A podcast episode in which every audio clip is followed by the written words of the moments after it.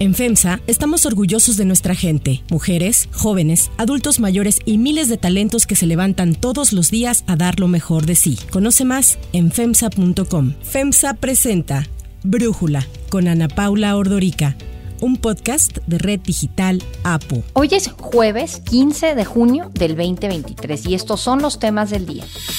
Continúan los movimientos rumbo al 2024. El presidente confirma renuncias al gabinete de cara a las elecciones del próximo año.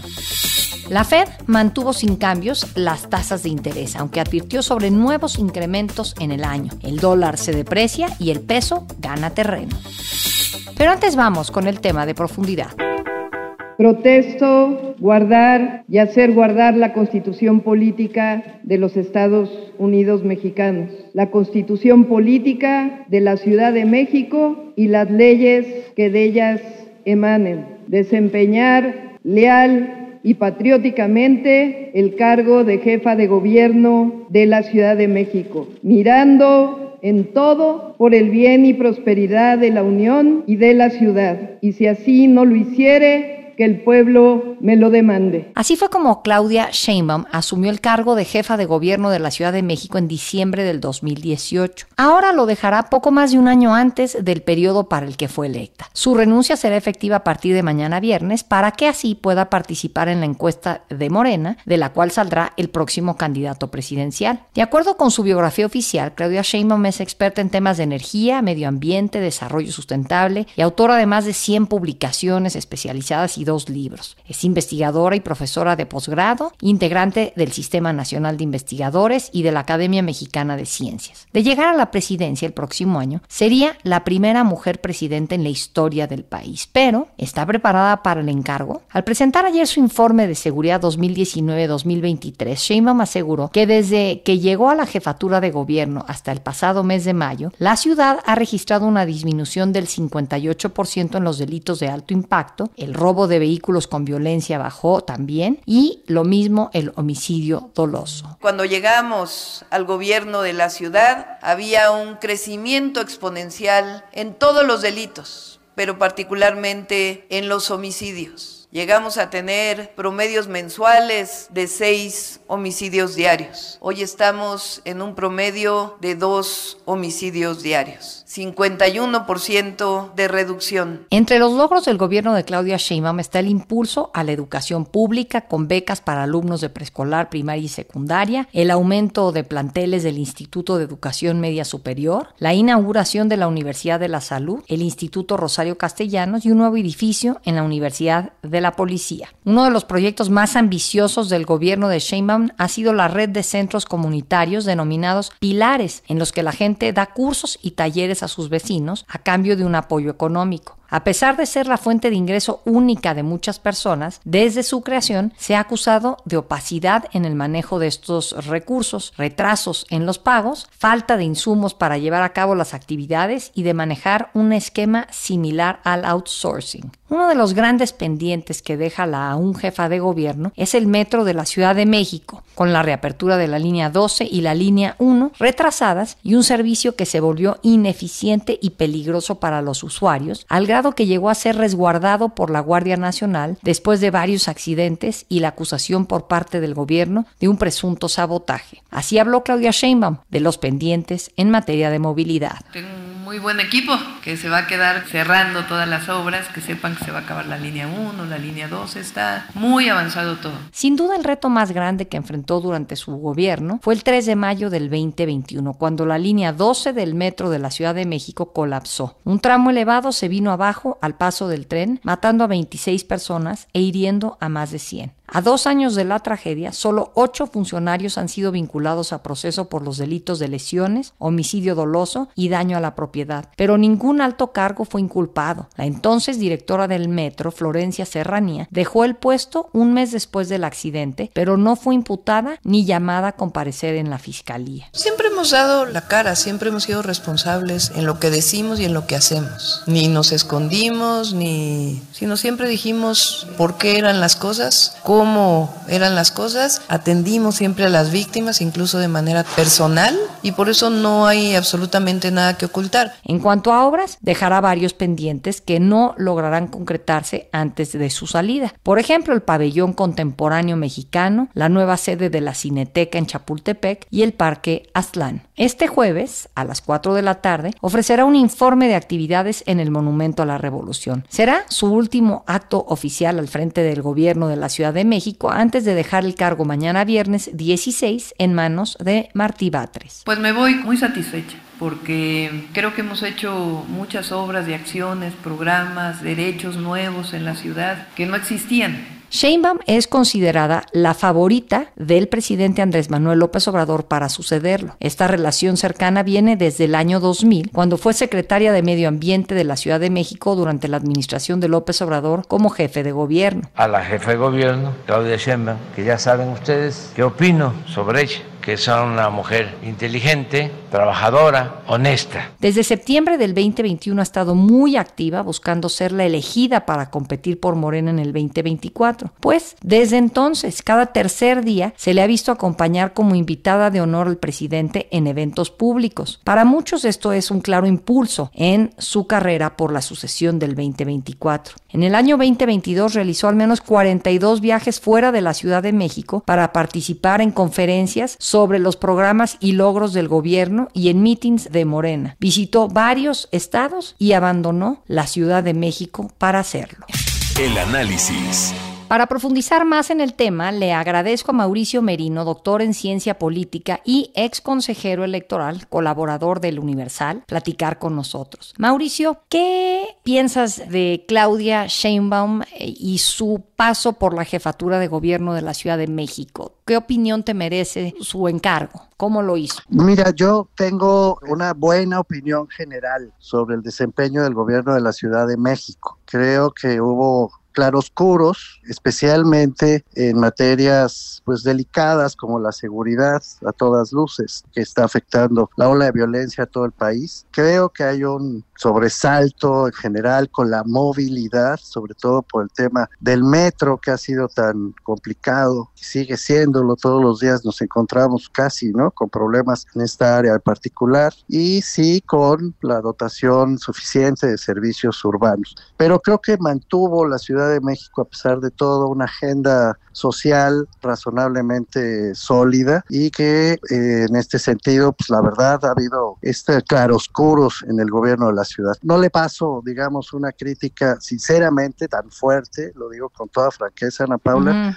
como la que sí podría pasar al gobierno de la República. Qué paradoja, ¿no? En mi opinión, si tuviéramos más tiempo, con calma, podríamos estudiar los datos, los resultados del gobierno federal, que son mucho menores que los datos y los resultados entregados por el gobierno de la ciudad. Esa es la verdad. Así que creo que ha hecho una gestión razonablemente buena. Y en ese sentido, se habla mucho de que ella es la favorita del presidente Andrés Manuel López Obrador. ¿Por qué es Claudia? Ah, eso no lo sé, Ana Paula. Eso sí hay que preguntárselo al presidente, pero a todas luces sí ha marcado una diferencia respecto al resto de las personas que aspiran a sucederlo. Desde un principio, además, el presidente López Obrador ha tenido esa virtud, ¿no? Nunca nunca ha ocultado sus preferencias, tampoco ha ocultado sus fobias lo hace muy explícito, ambas cosas. Y en el caso específico de la doctora Sheinbaum, pues a todas luces, pues hay una simpatía manifiesta a lo largo de prácticamente todo el sexenio,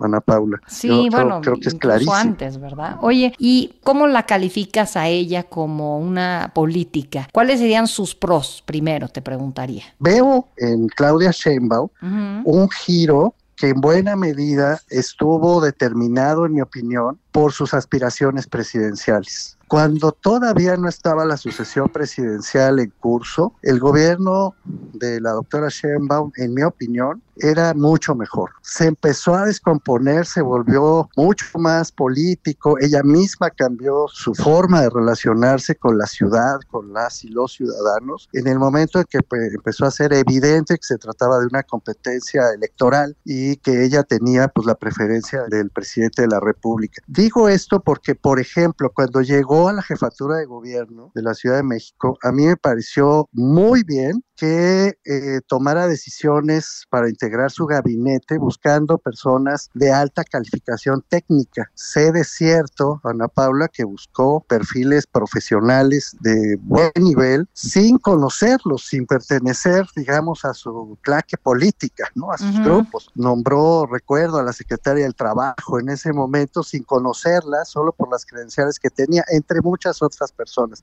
Es decir, no se rodeó de cuates ¿no? Sino que buscó un gabinete profesional. No fue este tema de lealtad versus capacidad que sí vemos en el presidente, ¿no? Al revés de lo que ha hecho, de lo que hizo el presidente desde un principio, ¿no? Claudia Sheinbaum buscó primero a la gente más calificada, después fue girando. ¿No? Y después ya entró Martí Batres, por ejemplo, a la Secretaría de Gobierno y empezó a dar un giro francamente fuerte hacia la idea de ganar la candidatura presidencial. A mí me consta, te estaba contando, porque fui presidente del Consejo Consultivo de la Reconstrucción de la Ciudad de México después de los sismos del 2017. Y entonces pude atestiguar cómo el trabajo que entonces se hizo en el gobierno de la ciudad, la verdad, pues fue profesional, se hizo bien. Eh, los primeros años de la reconstrucción con Claudia Sheinbaum, después de un tropezón importante al final del sexenio de Miguel Ángel Mancera en este mismo tema, pues fueron muy profesionales. Era César Cravioto, mira tú por dónde, ¿no? Quien era el comisionado de la reconstrucción y de veras me consta que lo hizo bien. Luego César Cravioto gira,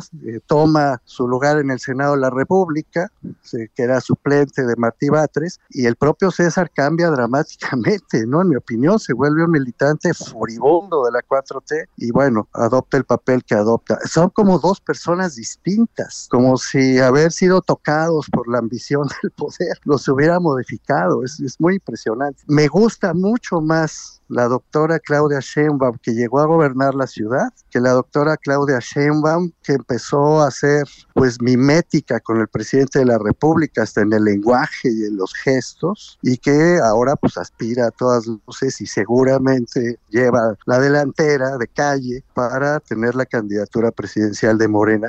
había un dicho, ¿te acuerdas? En el, en el viejo régimen, en el régimen priista, creo que era Fidel Velázquez, no lo quiero atribuir a equivocadamente, pero Fidel Velázquez, que algo sabía del régimen autoritario de entonces, decía que una persona es el candidato, otra persona es el presidente electo y otra el presidente de la República. Bueno, aquí habría que añadir a los precandidatos. Claudia Sheinbaum cambió mucho, en mi opinión, cuando empezó a aspirar seriamente a suceder a López Obrador. Y la pregunta siguiente era justo sobre los contras. Ahí hablas de uno de sus contras. No sé si quisieras agregar algo adicional a los contras que tiene ella ahora como aspirante a la presidencia. El mayor contra que le encuentro, Ana Paula, después de haber hecho este brevísimo relato del contraste, ¿no? Entre la que llegó y la que entrega, es ese. Yo creo que no sabemos a ciencia cierta quién es finalmente Claudia Sheinbaum. Creo que su capacidad de mimetizarse con el presidente, de repetir las frases del presidente, de eh, aprobar sin ninguna crítica cualquier cosa que hiciera, dijera el presidente, de acompañarlo a veces hasta obsesivamente en todos los espacios visibles políticos, pues dio al traste con su propia personalidad, la verdad. En este momento yo, yo tengo dudas, ¿no? De quién es realmente Claudia Sheinbaum. Lo que vemos es un retrato en femenino del pensamiento, las ideas, las palabras, todo del López Obrador, pero no alcanzo que dices esto de... lo digo de buena fe, quién es ella realmente. Ahorita que dices esto de su rasgo femenino, creo que algo que también la ha caracterizado es su reacción al movimiento feminista en la Ciudad de México, ¿no? Pues muy mal, ¿no? La verdad, coincido contigo, no fue proclive al movimiento feminista, la verdad. Tuvo agenda feminista, eso sí, ah, se acercó con feministas muy importantes, pienso en Marta Lamas, por ejemplo.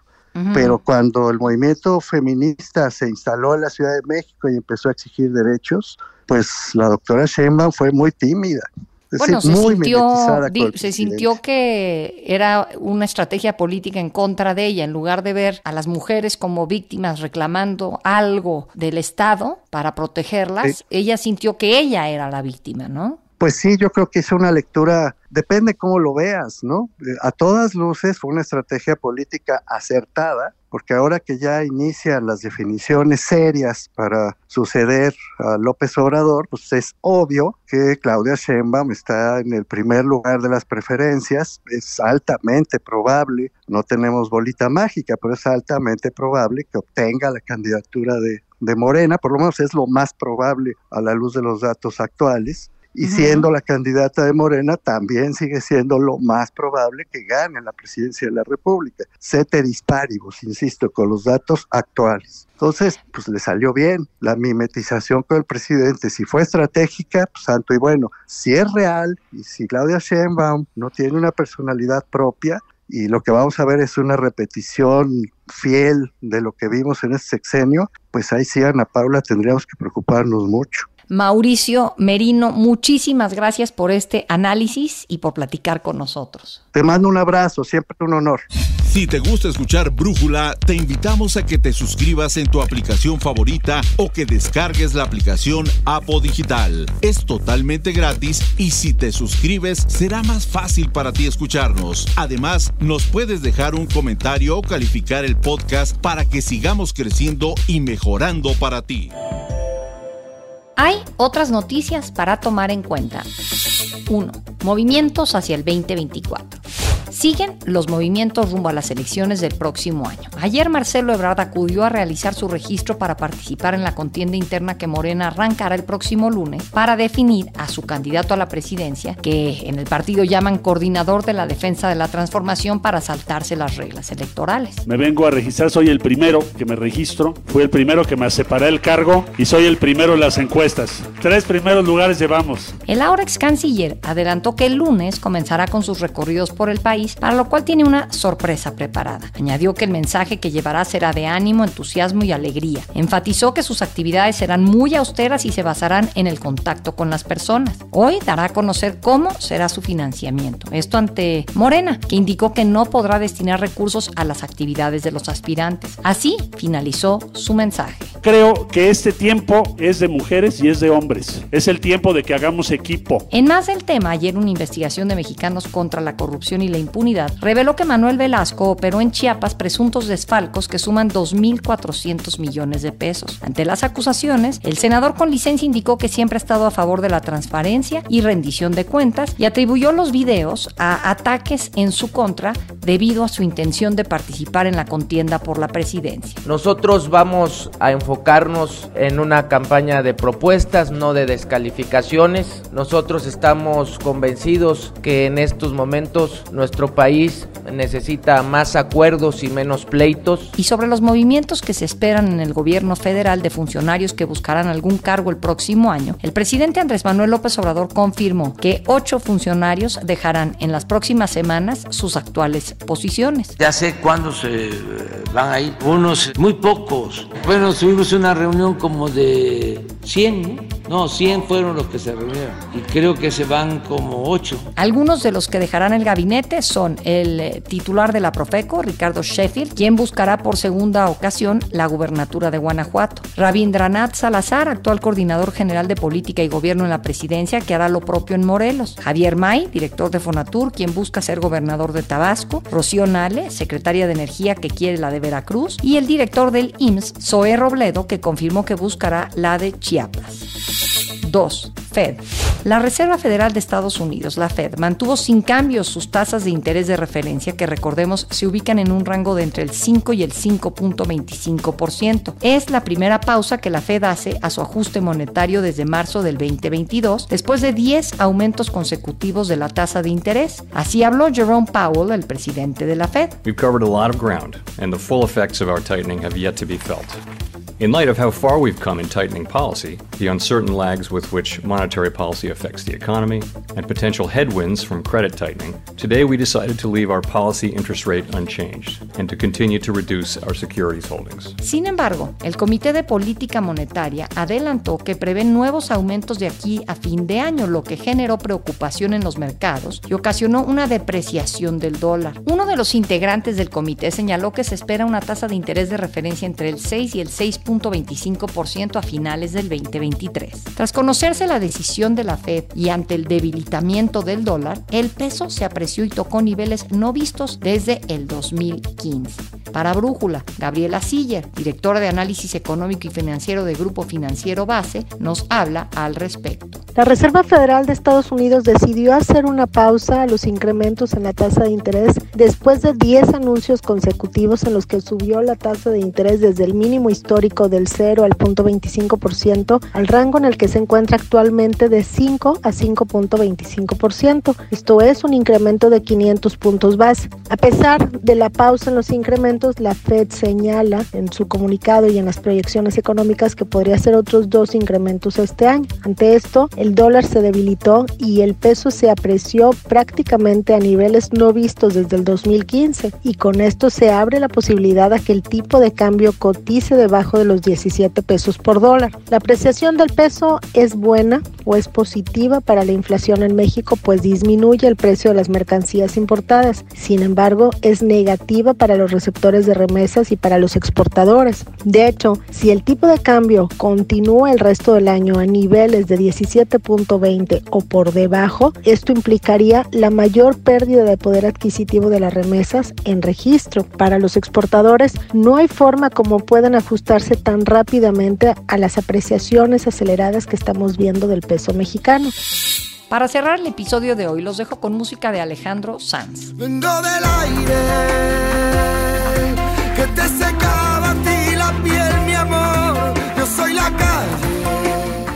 El cantautor español Alejandro Sanz hizo un alto dentro de su gira Sanz en vivo para firmar su contrato con Sony Music. Sanz dijo estar feliz de unirse a la familia Sony Music y agregó, estoy seguro de que juntos nos vamos a divertir haciendo lo que más nos gusta. Con esto, el cantante dice adiós a Universal Music, la compañía que se ha encargado de sus últimos cuatro discos de estudio. Con más de 25 millones de discos vendidos, todos los álbumes de Alejandro Sanz han obtenido la categoría de platino en España, Latinoamérica y Estados Unidos.